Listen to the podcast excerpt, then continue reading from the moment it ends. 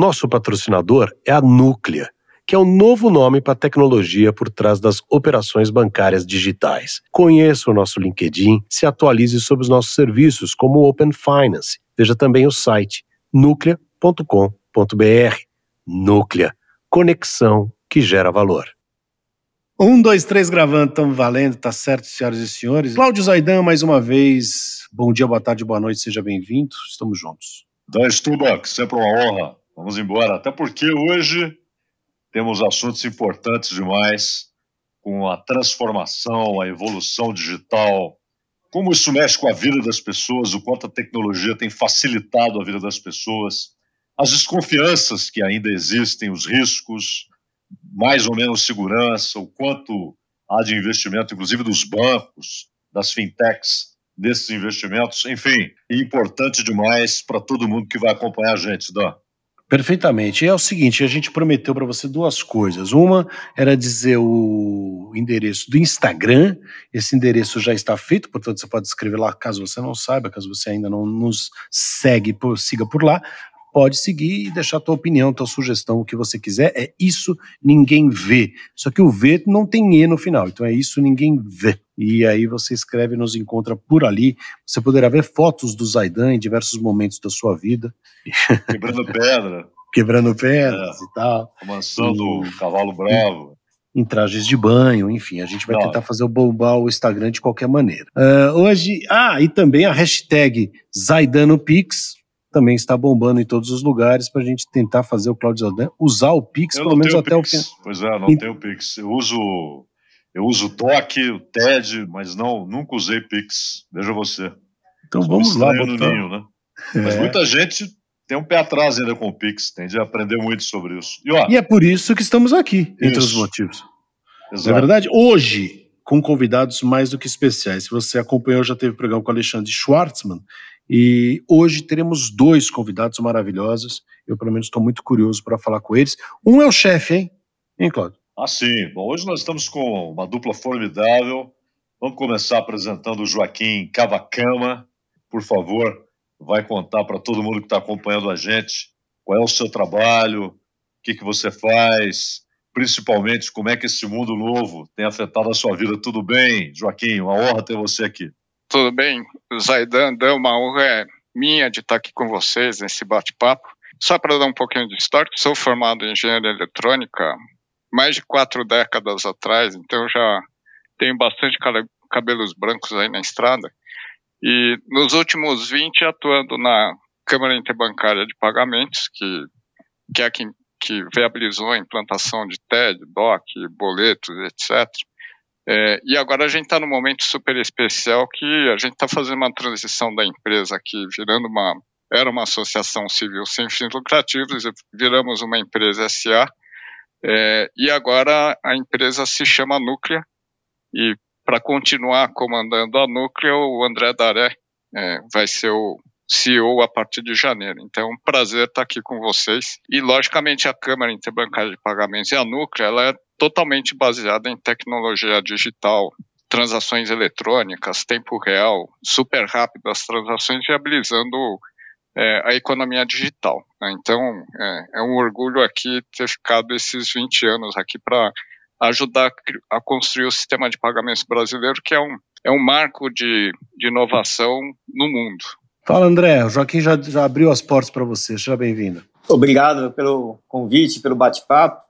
Eu sou formado em administração, completei 25 anos de Itaú, nas áreas de produtos, sempre fiquei trabalhando no desenvolvimento de produtos, tanto pessoa física como para pessoa jurídica. Nos últimos sete anos, estive no conselho de administração da Câmara Interbancária de Pagamentos e tive o prazer de ser convidado para assumir a posição de CEO a partir de janeiro agora.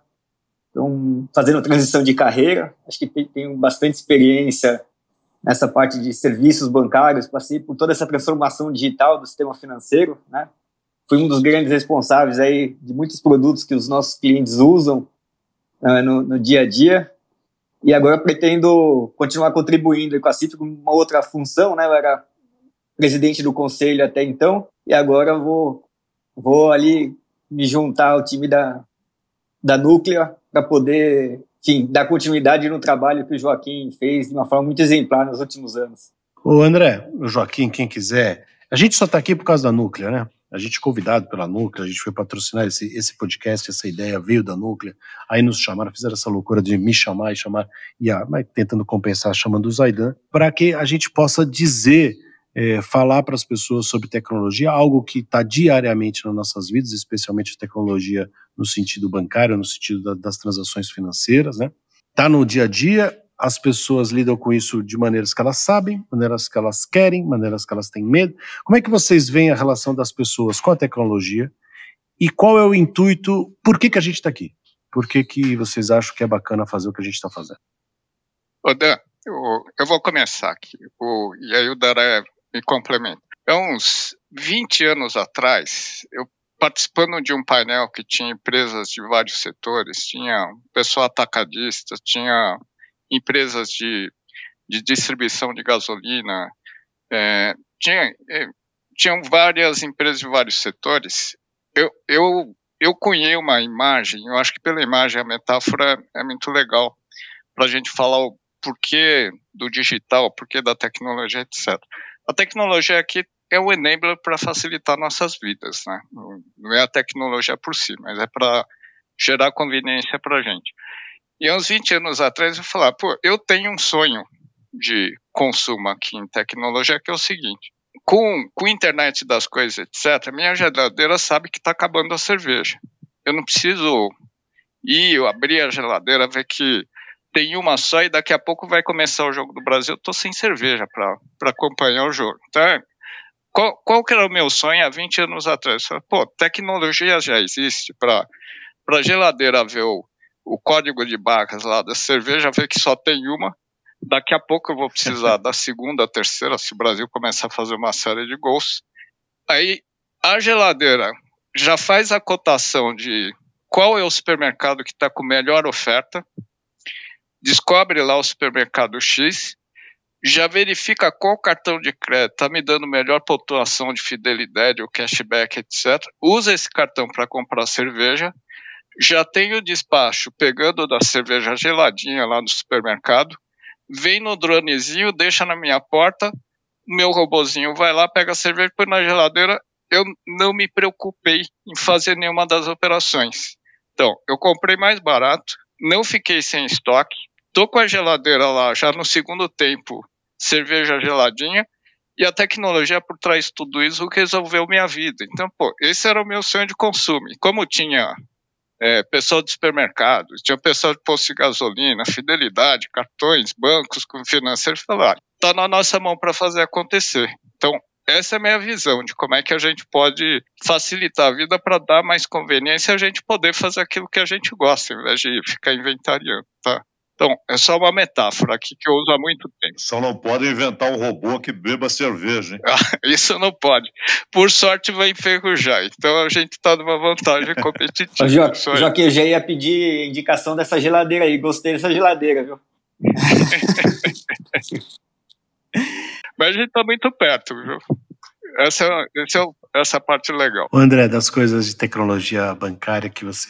Eu ia te perguntar, agora o complemento da, da, pergunta anterior, como é que você vê a relação do brasileiro com a tecnologia, especialmente transações financeiras? Diga que é uma, é uma relação múltipla, não existe uma resposta única, né? Eu acho que assim, a gente tem várias gerações aí de brasileiros, tem gerações que já nasceram nativas digitais, né? Que a relação com o mundo digital, ela se dá desde bebê, e, e, a gente tem as gerações mais antigas, né, onde a relação com o dinheiro era física mesmo, né. É, gerações que tem ali da década anterior à década de 70, muitas vezes o sistema financeiro não era todo automatizado e, e a relação do, da proximidade com o gerente, né, o cafezinho na agência, e essas gerações convivem, né, no, no Brasil. E acho que um dos grandes desafios que a gente tem é não, é não tratar a tecnologia pela tecnologia, porque brasileiros têm de todos os perfis e a gente precisa usar a tecnologia considerando né, a realidade de cada geração, de como elas se relacionam com a tecnologia. E a gente fala muito do mundo digital, né, que é o mundo físico com o digital. E essas experiências que a gente tem buscado investir bastante. O Joaquim deu o exemplo da geladeira, mas é isso, né? Uma relação do mundo físico com o mundo digital. E a gente percebe que as, as gerações mais novas, elas têm uma intimidade com a tecnologia, menos medo, né? Menos insegurança em relação ao uso das tecnologias, mas a gente vê também que as, as gerações mais, mais antigas, elas ficam meio desconfiadas, né? Com, com, com, com essa questão, até porque é, o Brasil, diria que é um dos recordistas de fraudes né, é, no, no, sistema financeiro, salvo fraudes bancárias, né?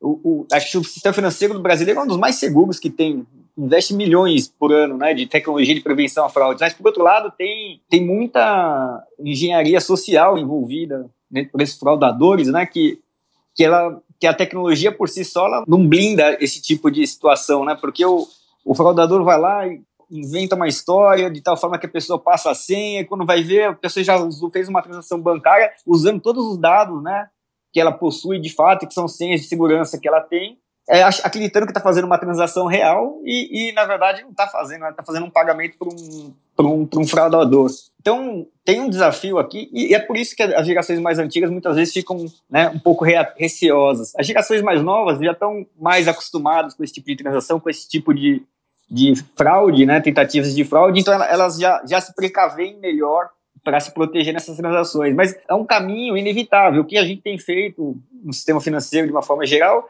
é criando camadas de proteção que cada vez mais brasileiros, né, é, não importa de qual geração seja, se sinta confortável em fazer transações digitais e liberar o tempo, né? O tempo que antes era deslocamento, tempo de, enfim, ir até a agência, pegar uma fila bancária, o que fosse. Você libera esse tempo para que a pessoa possa fazer outras coisas, né, que, sejam mais, mais úteis para a pessoa e que ela consiga estar com o banco na sua palma, na palma da mão. O, Daré, eu até, numa outra conversa com o Dan, me lembrei aqui de um tempo que eu trabalhava à noite na Bandeirantes, hoje eu estou no outro horário lá, estou à tarde e tal, mas quando eu trabalhava à noite, e trabalhava até quatro da manhã, e às vezes, claro, durante o dia eu tinha de ir no banco, e não havia alternativa, né? tinha de ir lá no banco, fisicamente, pegar a fila, ir até o caixa, etc. Então, hoje, às três da manhã, eu posso fazer a operação que eu teria de fazer fisicamente lá. E você falou no, no, no começo da sua fala sobre essa integração do físico com o virtual. Você acredita que daqui, sei lá, uma década, duas décadas, não sei, o banco físico vai ser aqui, para usar uma expressão do Carlos Drummond de Andrade, vai ser uma fotografia na parede vai desaparecer o banco físico ou ele sempre será necessário? Cada vez mais tenho a convicção de que sempre ele vai ser necessário. A gente, os bancos que nasceram 100% digitais estão começando a ir para o mundo físico. Porque o que, a gente observa é as transações simples, essas sim vão ser digitais e não tem necessidade de agência, essas transações do cotidiano. Mas as decisões mais importantes da sua vida, mais complexas, onde envolve um, um, uma decisão que o consumidor precisa tomar com mais consciência, um empréstimo de longo prazo, onde tem muitos juros envolvidos, mesmo que um, pegando um, um, crédito imobiliário, por exemplo, onde as taxas são bem menores, sim, é um contrato para a vida toda praticamente, né? É uma decisão importante. O cliente ele precisa muitas vezes de um, de um assessoramento, né? A gente vê a questão, assim, uma das grandes deficiências da educação do brasileiro é, é a educação financeira, né, é, no país. E essa ausência de, de, educação financeira, de certa forma, tem que ser suprida de alguma forma. Esse contato humano, ele é importante, até para passar essa segurança. A gente observa que, que todas essas transações mais relevantes, a pessoa precisa de um, de um aconselhamento para saber se aquela decisão realmente é melhor para ela com certeza pode ser virtual também, né? Como a gente está aqui fazendo um podcast, pode ser por uma videochamada, e isso os bancos fazem, mas é, a relação humana, o olhar no olho no olho, a relação de confiança, isso não é substituível por uma máquina.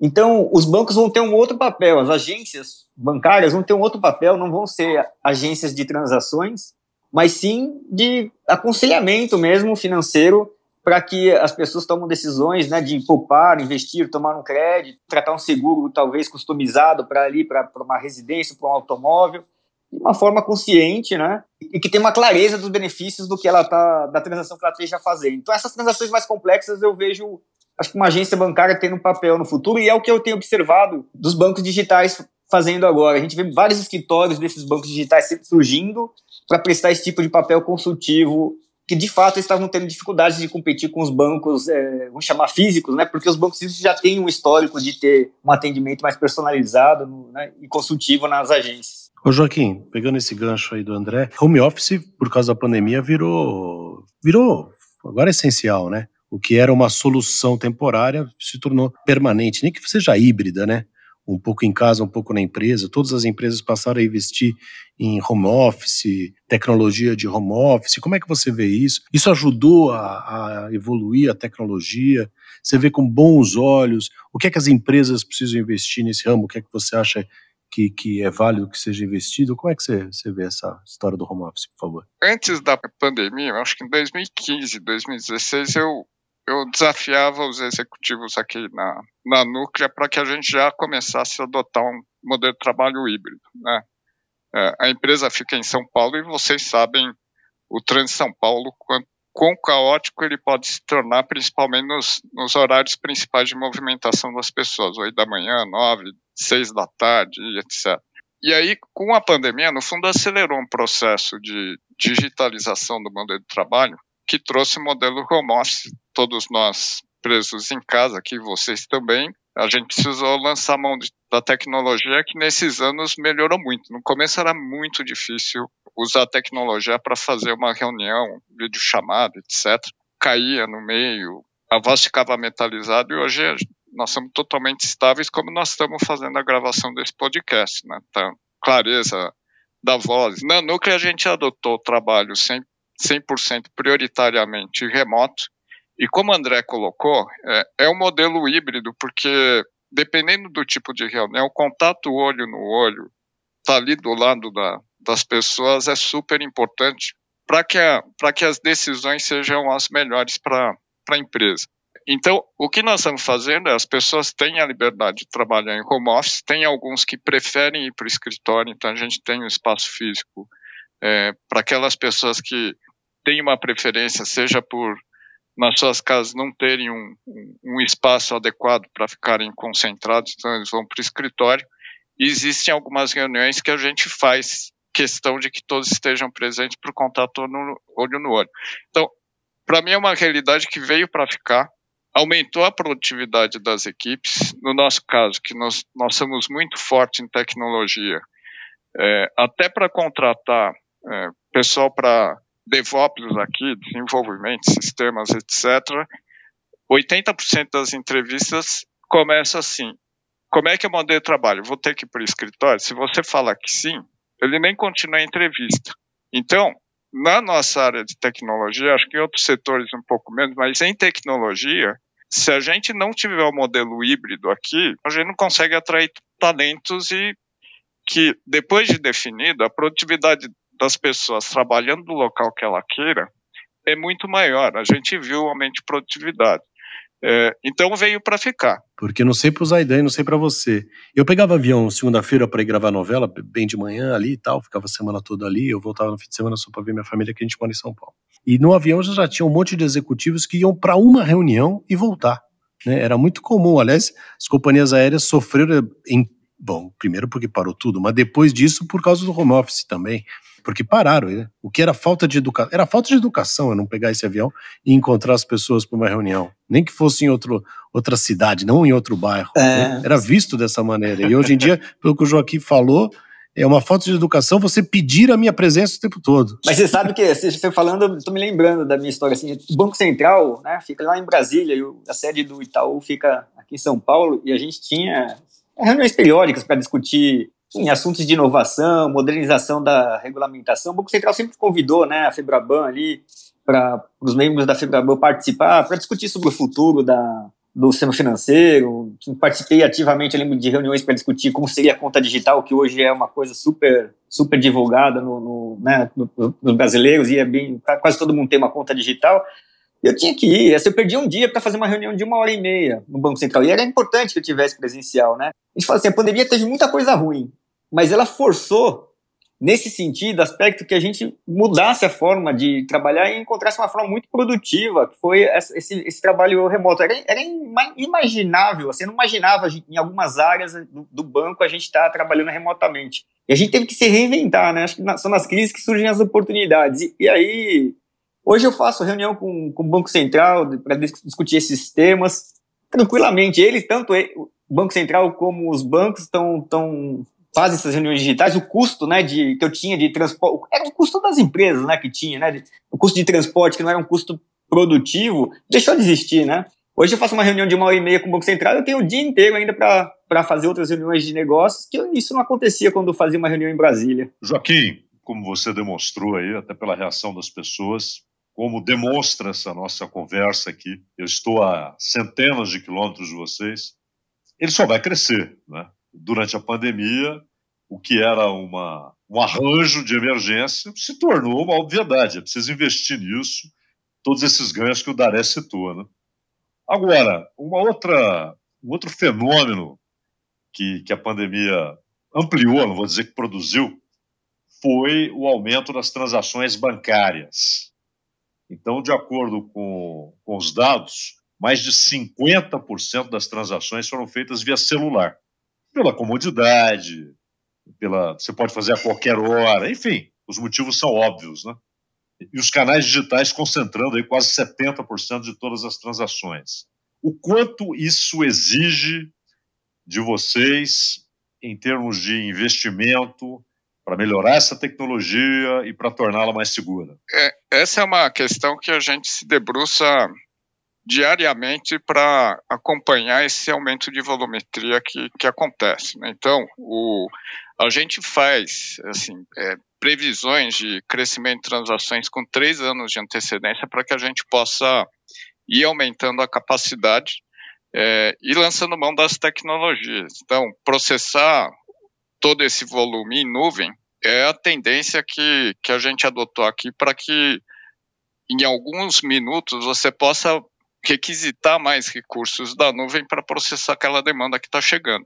É, e o, o, bonito disso é que essa, essa demanda e a capacidade instalada ela pode ser variável. Então, para o Natal Ano Novo, que a gente sabe que tem pico de transações, você aumenta a capacidade e aí depois você dá um comando, diminui a capacidade, então você vai ajustando em relação à demanda que você tem.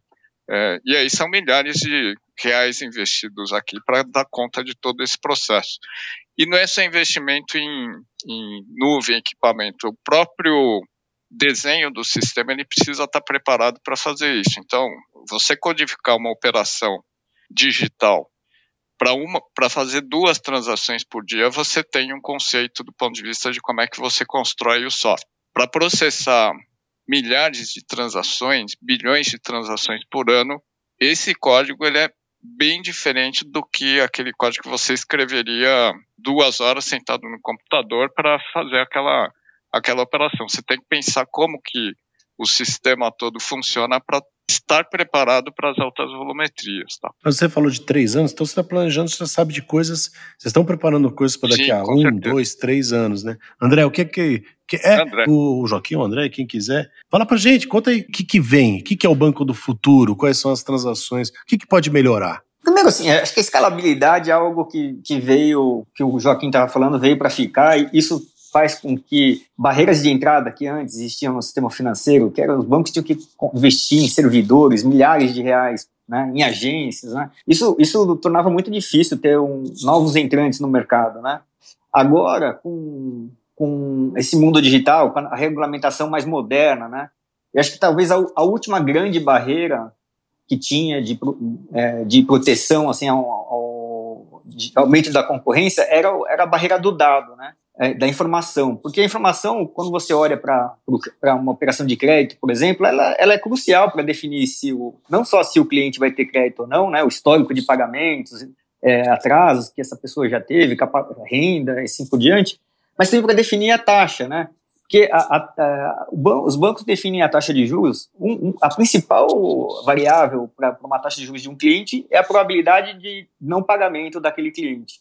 Né? E os bancos fazem escoragens de crédito de todos os clientes com base nos históricos que o cliente tem. A taxa é menor quanto melhor o rate do cliente, né? Vamos pegar o exemplo Itaú. Itaú tem muitos dados do cliente, do relacionamento do, da conta corrente, Bradesco, Santander, Banco do Brasil, assim por diante, né? Os novos entrantes não, não tinham esse histórico, né, de, de, de, dos clientes. Então é muito mais difícil você dar um crédito tendo uma previsibilidade né, de qual é a inadimplência da, daquela carteira de crédito. E muitas vezes você poderia precificar mal a, sua carteira, os juros, né, ter um prejuízo naquela carteira, ou até você cobrar mais do que necessário e ficar fora do mercado, né, você não consegue competir com, com os concorrentes. E aí, enfim, agora as novas regulamentações vêm com o conceito de que a propriedade do, da informação é do cliente, é do consumidor agora, e o Banco Central começa a regular assuntos que a gente fala de Open Finance, né? Já, já, a gente já começa a observar essa, essa nova regulamentação que faz com que o, o, sistema financeiro tem que ter uma conexão entre eles, onde qual, esse dado é do cliente e ele pode portar essas informações históricas para qualquer outra instituição. Já aproveita e me conta qual a diferença dos dois, então, porque eu já errei aqui. Ela vai além do, do, das agências bancárias, para instituições de pagamento, para seguradoras, para investimentos, vai, vai, muito além do que simplesmente né, o que a gente imagina de bancos tradicionais. E aí, quando então você está falando de tendência para o futuro, eu vejo uma tendência espetacular para o consumidor de inovação, porque isso faz com que as startups, novos entrantes, as barreiras de entrada não existem mais, né? Porque tem a nuvem, tem os, os dados agora são do cliente, são facilmente portáveis, né? E aí os bancos conseguem, as empresas, as startups conseguem fazer uma avaliação de crédito melhor, isso aumenta a competição. Isso é melhor para as fintechs? Não é melhor para quem é menor e consegue te atender com mais prestatividade? O, o maior, vamos pegar o maior banco tem ali 20% de participação de mercado. Ele passa a ter acesso a 80% de informações de clientes que ele não tem. Mas ele não consegue cuidar de todo mundo. Mas ele passa a ter um. Não seja, que não seja de todo mundo, seja 50% a mais do que ele já tem, vai de 20% para 30%. Quer dizer, é um potencial que se abre para todo mundo. Agora, quem que vai, quem que vai se beneficiar é quem olhar e sabe, perceber essa transformação e acompanhar essa transformação e usar a seu favor. Né? Então, as tecnologias, no sentido de, de usar o dado do cliente com consentimento do cliente, deve fazer com que os bancos façam uma oferta melhor, mais precisa, vai haver uma, os melhores clientes, os consumidores que têm e que pagam seus compromissos com, com assiduidade vão ser muito beneficiados, porque todo mundo vai disputar esses clientes, né? E, e novos serviços vão surgir nesse sentido também. Então, é, eu estou muito otimista assim, para o é, sistema financeiro no futuro. Acho que esse ambiente de competição vai forçar que as, as empresas prestem melhor serviço. Onde a gente vê mercados competitivos é onde a gente vê mais inovação, né? Porque para você se destacar, você tem que ser nota 10 né, no seu serviço, e você precisa estar sempre à frente. Podem esperar que nos próximos 5, 10 anos a gente vai ter muita novidade no sistema financeiro e, e, o, e os consumidores vão agradecer por isso. Joaquim Cavacama, o, isso que o Daré falou, o André Daré falou sobre essa portabilidade de informações, essa circulação de informações, e é claro que tanto Open Finance como Open Banking, eles acabam beneficiando muito as pessoas, né? você pode ter um, um juro menor, porque as informações o respaldam, então. Mas também, nesse aspecto, quando as pessoas começaram a saber que havia essa possibilidade de circulação, muita gente uh, olha com algum receio né, de que a circulação signifique vazamentos. Eu gostaria de saber como é que é essa proteção, mas estenderia para mais um assunto e eu queria muito ouvir os dois sobre isso. Joaquim, o Pix. Uh, eu, por exemplo, eu quando faço uma transferência, preciso mandar um dinheiro para o meu filho, eu mando por DOC, né? uso o velho e bom DOC. E outros usam TED, etc. E em relação ao Pix, é, eu percebo muita gente com o pé atrás, há uma série de, de coisas que, que, foram relatadas, inclusive, o quanto isso atraiu ações criminosas. Então, em relação ao Pix, o que, é que pode ser feito para que ele seja seguro, para que ele se desenvolva, para que ele seja plenamente confiável? E com relação a essa portabilidade de informações, o que os bancos têm feito para melhorar ou para garantir a, a ausência de possibilidade de vazamento? Olá, hein, André. Olá aí, Joaquim. Me ajudem na campanha Zaidano Pix. Hein? Eu posso falar um pouquinho aqui? Sim, o problema ele não está no, no, no, Pix em si, tá? Normalmente as fraudes que a gente observa das transações bancárias, ela, ela está na origem, assim, há uma, ou uma conta foi aberta fraudulenta, que vai receber o dinheiro, né, de uma forma, então algum fraudador vai lá, abre uma conta digital, normalmente é uma conta digital, mas a maioria das transações que a gente observa fraude passa por uma conta digital, ou então mesmo uma conta tradicional, mas onde, de certa forma, tem alguém envolvido que cedeu a conta, emprestou a conta para um fraudador para poder receber e aí em troca de algum benefício. Normalmente funciona assim. Então, tem um trabalho grande que está sendo feito no sistema financeiro e o Banco Central está auxiliando e coordenando esse trabalho, que é para é, tornar mais rigoroso a, o, né, a gestão de, de, aberturas de contas correntes, para evitar que fraudadores consigam ter acesso de conta, a contas que não são deles, né? No seu, pode, pode acontecer, eventualmente, de vazar dados ali de. É, o fraudador pegar dados nossos, né, de pessoa física e abrir uma conta digital. E aí, como que o banco, o banco que está abrindo aquela conta consegue autenticar que realmente é a pessoa e não o fraudador, né? Então, essas discussões que estão acontecendo, então, estão sendo desenvolvidas novas tecnologias para poder identificar o cliente, garantir que essas fraudes sejam reduzidas. Se isso acontecer, já por si só, automaticamente as fraudes de transações bancárias acabam diminuindo. O que, que acontece do, do Pix, que, é, que acaba sendo um alvo mais fácil? Porque assim, o, o fraudador ele abre a conta, né, fraudulenta, e o Pix ele é online, é transação online. Então ele, ele recebe o recurso e consegue sacar na hora, instantaneamente. Não dá tempo para o sistema financeiro rastrear, né? rastrear e bloquear a conta a tempo de o cara, antes do fraudador sacar. Então, acaba no, no, no TED, no DOC, como é no dia seguinte, a, a DOC, o TED tem ali uns 30, 40 minutos, tem um tempo ali ainda para os bancos bloquearem aquela transação.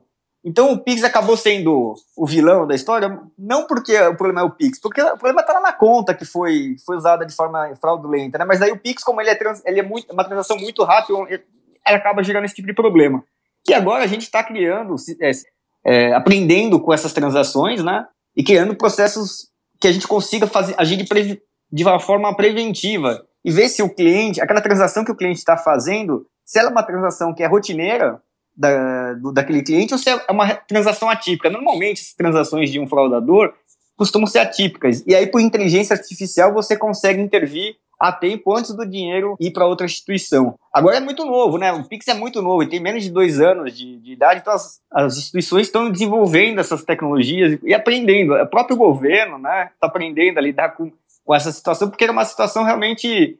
A gente imaginava que existia esse risco, mas a, a gente observou de fato o aumento de fraudes em função disso. O Banco Central está muito sensível a esse tema, né, para apoiar o sistema financeiro no sentido de a gente reduzir as fraudes. A própria é, Câmara bancária de pagamentos, que é agora a Núclea, né, tem projetos de antifraude onde a gente consegue identificar, a gente tem muito acesso a transações dos brasileiros, né, a gente consegue identificar o padrão de transações e a gente vai começar a desenvolver serviços antifraude para disponibilizar para instituições financeiras aplicarem esses, esses sistemas antifraudes e melhorar, reduzir a fraude no país, né, como um todo. E, Joaquim, com relação à, à circulação de informações, né, que como como o Daré havia explicado, elas só beneficiam as pessoas, podem tornar o crédito mais barato, mas qual a, a segurança envolvida para evitar vazamentos?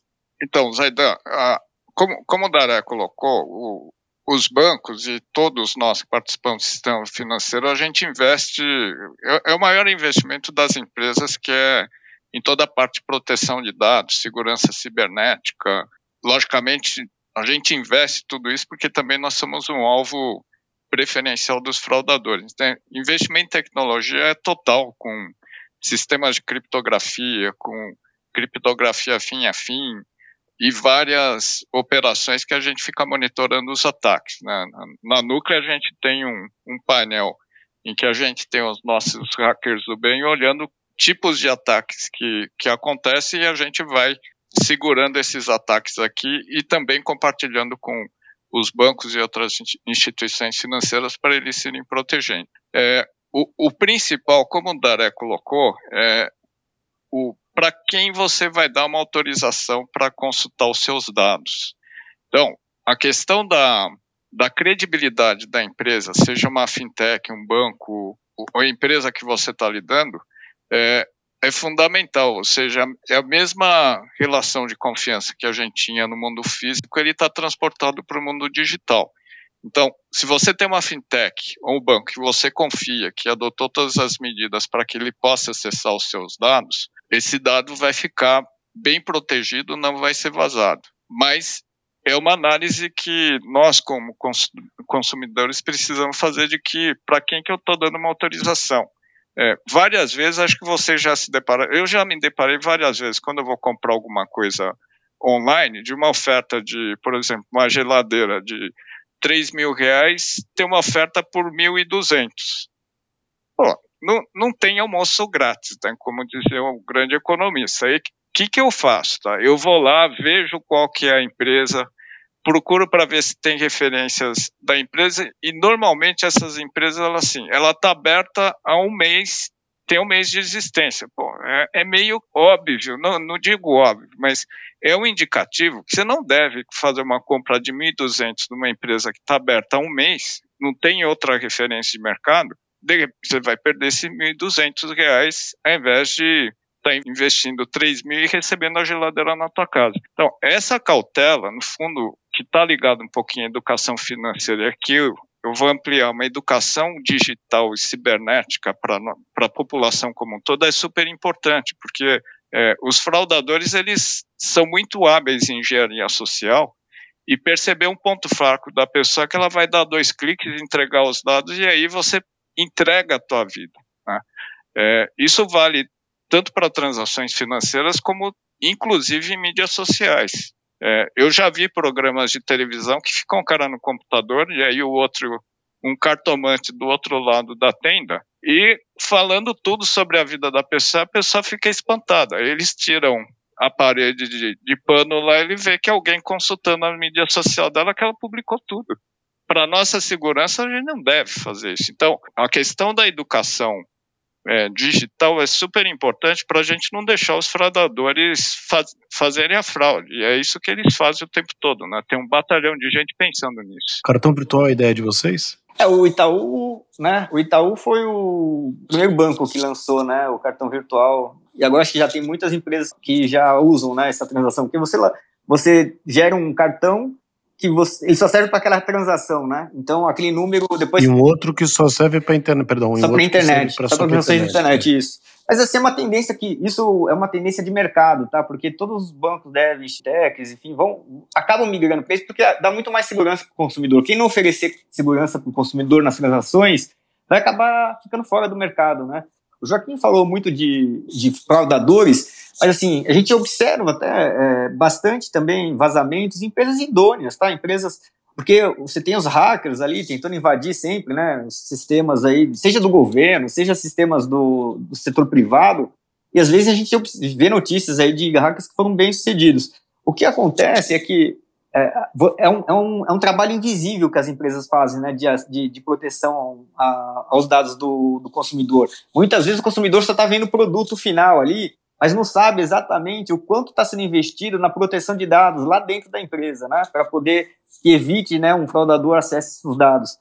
Então, e aí não, tem empresas menores ou mais recentes têm mais dificuldade de desenvolver, de, de ter um sistema mais robusto de antifraude, porque é caro, né? É, é, precisa de muito investimento para para você fazer um sistema robusto. Os grandes bancos todos têm, né? investem muito em segurança, mas para você pegar para as empresas de menor porte, por mais idôneas que elas sejam, muitas vezes elas priorizam ali o, a, focam no desenvolvimento da entrega do produto, do serviço e negligenciam essa parte do que, que a empresa pode estar tá suscetível a, a, um ataque hacker, né? Principalmente se for uma empresa digital.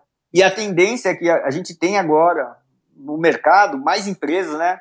Como por exemplo a Núclea, que vai, vai desenvolver sistemas de antifraude, anti, anti proteção ao, a dados do consumidor, de tal forma que isso fica um serviço mais popular para que as empresas de menor porte possam adquirir esses serviços e ficar tão protegidas quanto, por exemplo, os grandes bancos hoje são. Né? Hoje, assim, dificilmente você associa um grande banco a um risco de vazamento de, de dados, né? Porque a gente sabe que o sistema financeiro, talvez, o sistema brasileiro é um dos sistemas mais robustos, né, do, do mundo. É, mas é um desafio de todas as empresas isso no Brasil, não, não só do sistema financeiro, tá?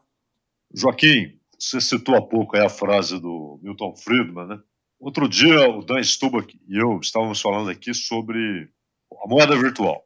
E muita gente entra alucinadamente nisso, imaginando que que vai ficar milionário, até bilionário da tarde para a noite, que aquela valorização vai acontecer e tal.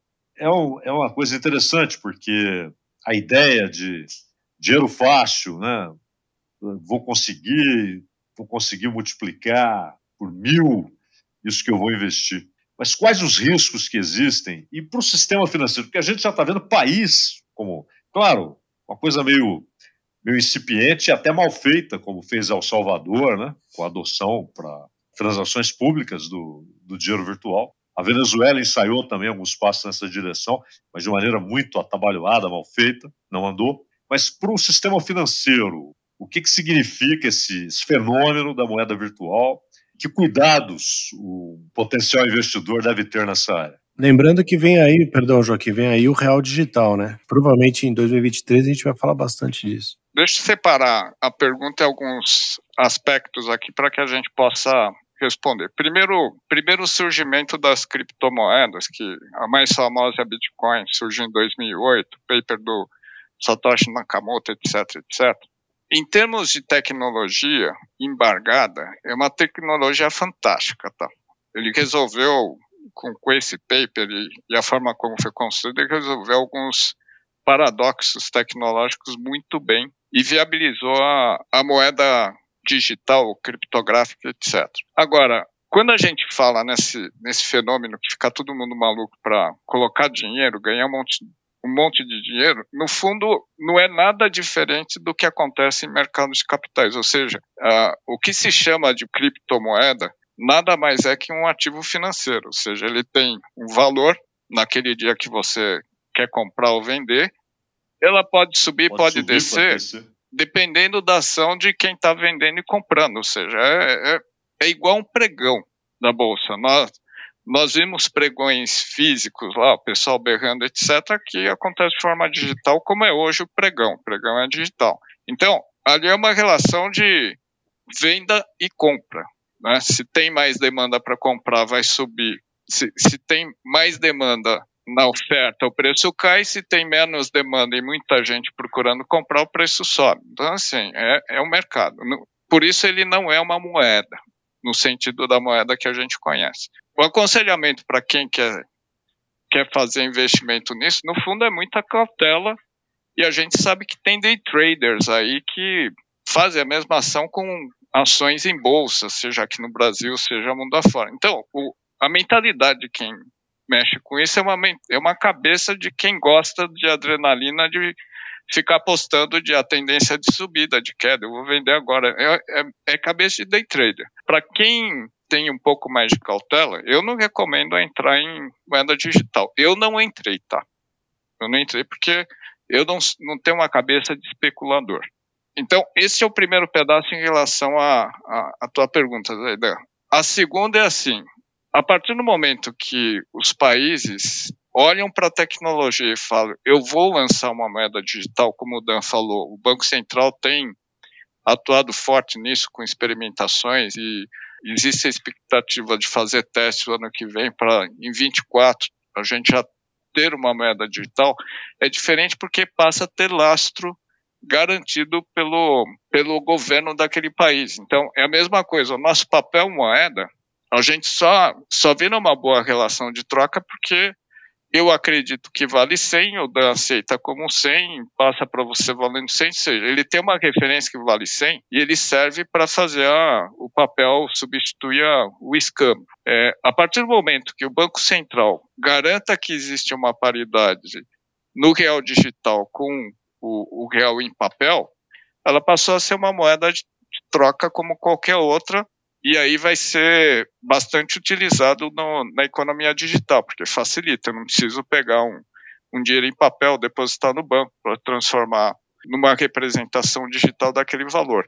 As aplicações para um real digital, no mundo digital tem aplicações interessantes. Então, compra e venda de mercadoria com garantia que só é entregue a mercadoria depois que que eu fizer o pagamento, que a gente chama de entrega contra pagamento, é um negócio interessante. Então, vamos, vamos olhar para 2024 e 2025. Para comprar um carro, se eu tiver os Detrans conectado numa tecnologia de tokenização em que a titularidade ela só passa para o meu nome se eu estou comprando, na hora que, que eu fizer o pagamento, instantaneamente naquele segundo, facilita as nossas vidas, porque eu sei que quando a gente vai comprar um carro ou vender o carro, comprar um apartamento ou vender o carro, é aquele negócio. Comprar um imóvel tem que estar o escrivão lá na frente com o vendedor e comprador, faz o pagamento para ter garantia que ele vai assinar a transferência de escritura. Então, esse tipo de aplicação, a gente imagina que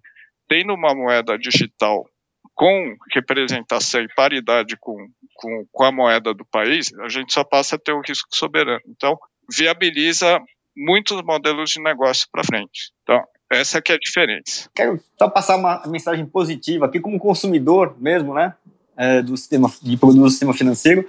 Eu estou muito otimista em, em ver produtos mais cada vez mais simples, né, e, e que e com custo menor de transação.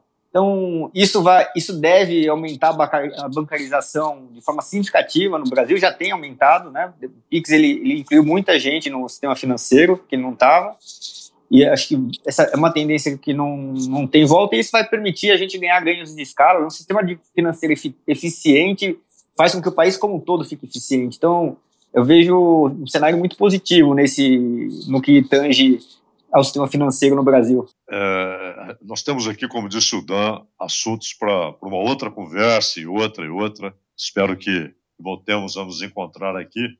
Mas é, a questão, uma questão que a gente podia passar rapidamente aqui é das fintechs, né? Porque surgiram aí grandes ideias e gente ousada e que conseguiu entrar no mercado. Mas, claro, é, isso aconteceu em diversas áreas, né? diversas áreas na economia do mundo, inclusive nos bancos. Né? Se você pega o número de bancos que havia nos Estados Unidos no século XIX, que é hoje, a concentração parece inevitável em alguma medida, variando de, em cada país. No caso das fintechs, é inevitável o, os grandes bancos acabem tomando conta disso e qual o impacto disso na concorrência, naquilo que é oferecido para os clientes? Eu não, não, acredito que os grandes bancos vão tomar conta disso, porque, enfim, até porque tem regulamentações que impedem que haja concentração no sistema financeiro, né, que os grandes bancos comprem empresas e concentrem ainda mais a, a participação de mercado. Mas o que eu acredito é que as fintechs vão se concentrar, vão ter concentrações entre elas, tá? Até, assim, a gente tem agora mais recentemente uma escassez de capital, né, um aumento da taxa de juros, e aí os, os recursos estão mais escassos e muitas empresas que surgiram aí nos últimos cinco anos elas contavam com capital mais barato para poder continuar seus investimentos e dar um resultado mais para frente. E com o aumento da taxa de juros é, no mundo, isso faz com que as empresas passem a ter que dar resultado antes. E, e ela, e não deu tempo para elas atingirem a, a, a, maturidade, né? Então, acho que sim, vai ter uma consolidação entre as fintechs, é, vamos chamar unicórnios aí surgindo, talvez, aí que chama dessa união de fintechs, para competir com, com para e passo com as grandes instituições que já existem. Né? Joaquim, teu livro, teu filme, tua dica, o que você quiser. Eu sou um, desde sempre, eu gosto muito de tecnologia, visão futurística, etc. O, o filme que eu adoro aqui é o Blade Runner, mas o primeiro. Eu acho que ele simboliza muito o que a gente falou aqui de é, união do físico com o virtual, com inovações, etc. Então, os replicantes. Os replicantes, Harrison é Ford no então, seu auge. O, o, Blade, o primeiro Blade Runner, para mim, é o, é o meu filme predileto aqui que eu não me canso de, de ver. Então, e, e fala um pouquinho com, com o que a gente está falando, logicamente, lá bem lá para frente, porque replicante é um negócio super, super legal. Então, é para para a gente ver para o futuro mesmo com inúmeras possibilidades, metaverso surgindo, o chip que vai ser implantado na nossa cabeça que a gente passa a não saber o que, é real, o que, é virtual, que, que é na linha do Matrix, que é outro que eu também adoro. Então, já falei em dois. É você, André, por favor. Eu gosto muito, para quem trabalha no mercado de tecnologia, né, aquele filme que conta a história do Steve Jobs, né, a paixão dele, né, pelo fazer algo realmente encantasse o cliente, o consumidor, de uma forma simples ao extremo, né? Ele nunca estava contente ali, ele saiu de um computador ali, enfim, quadradão, e para chegar até até o que é o, o iPhone. É mas hoje, tem um né? filme do Jobs que é bom e tem outro que é ruim. Não, mas é o bom. Qual, né? Você está tá falando do, bom, do bom. Do Fassbender fazendo. Do bom, né? do bom, é. Re, real, é. Mas realmente a história dele assim, é inspiradora no sentido de sempre quando eu estou fazendo desenvolvimento de produtos ali com o meu time e tal, eu penso assim, poxa, dá para ser melhor, né? Dá para ser melhor e, e, e, ser incansável nesse processo de melhoria contínua. Acho que é isso que transforma o mundo, né? Ó, vocês que lidam com tecnologia, a gente está falando dos filmes, hein, Cláudio? Aí eu já fico querendo dar o um serviço aonde passa esse filme para as pessoas, né? Cara, é um inferno saber isso. Vocês que lidam com tecnologia, vocês podiam resolver isso pra gente, né? eu falar o filme, já Essa sai. foi o- startup, onde aqui, eu passa. vou pensar? Começar a pensar nesse negócio, porque eu também, esses filmes clássicos, aqueles lá, não sei o que, você vai procurar, você não acha. Tá vendo? É isso que eu falo. Esse programa está servindo para isso. Se um dia essa tecnologia chegar até você, meu caro ouvinte, lembre que ela foi criada, foi planejada aqui. Cláudio Zaidan, seu livro, seu filme, por favor. Eu vou, eu vou na, na direção oposta, um clássico, como disse o Joaquim, um clássico, mas um clássico do western. Era uma vez no Oeste, do Sérgio Leone, né, o grande Sérgio Leone. E, é uma coisa interessante que é um momento em que ninguém precisa dizer isso no filme, as coisas vão ficando claras. Né? É o momento em que o sujeito eh, solitário ali, vagando pelo Oeste, cada um por si, sem lei, sem ordem, ele vai sendo substituído pela, pelo trabalho em massa. Eles começam a construir as ferrovias, né? o final do filme, ali, até com a Cláudia Cardinale distribuindo água entre os operários. É uma cena emblemática do grande Sérgio Leone. Então, era uma vez no Oeste. Eu vou fa- falar dois filmes do, de, de finanças, que lidam com finanças, e vou dizer uma coisa para vocês. Se o Japão ganha- tá- ganhou da Alemanha na Copa do Mundo, tudo é possível, meus caros. E Três 2 a a 1 um. É impressionante. É, nós começamos a conversar, estava Fala 1 0 a. Alemanha, agora está 2 a 1 Japão. Pois é, se isso aconteceu, porque tudo já é passado, no momento que aqui estamos, é porque tudo é possível e tudo muda. Parabéns, hein, Joaquim? É, a Grande Aposta é um filme que eu adoro, fala de tecnologia de investimento, que tem o Christian Bale, eu adoro esse filme, e o Lobo de Wall Street, do grande Scorsese, que recentemente fez 80 anos. A Grande Aposta, pela minha pesquisa, está no Prime, e o Lobo de Wall Street está na, tá na HBO, para quem quiser. Tá? Esses dois filmes eu acho bem bacanas do mundo financeiro, né? Tanto de inteligência, cobiça, tecnologia, tudo isso que a gente falou um pouquinho aqui. Mas evidentemente que o assunto se estende, se estende, porque é, é infindável mesmo, a tecnologia, ainda bem. André, muito obrigado, viu? Suas considerações finais aí. Obrigado aí pela conversa, prazer em conhecê-los. E sempre que tiver um tema sobre o assunto que vocês queiram explorar mais com a gente aqui, estou à disposição para a gente Imagina, conversar. obrigado mais uma vez pela confiança. Obrigado, Joaquim. Prazer estar aqui com vocês, isso é um papo muito legal. O Japão aqui é um pedacinho da revanche nipônica aqui dos meus antepassados do nosso 7x1, né? Que esse tá largando até hoje, viu? Dois aí. né? Pô, o Japão isso já aí. começou nossa vingança, cara. É. É verdade? Pô, estão destruindo todos os bolões. Quem diria? Quem diria? Realmente. Zaidan, obrigado, até a próxima. Pô, sou eu quem agradece. Até a próxima. Um abraço, gente. Tchau, tchau. Valeu, Um obrigado abraço, a todo tchau, mundo. tchau. Mais uma vez, obrigado André, obrigado ao Joaquim, obrigado ao Zaidan e a todo mundo que nos ouviu. Continue com a gente. Até a próxima. Obrigado.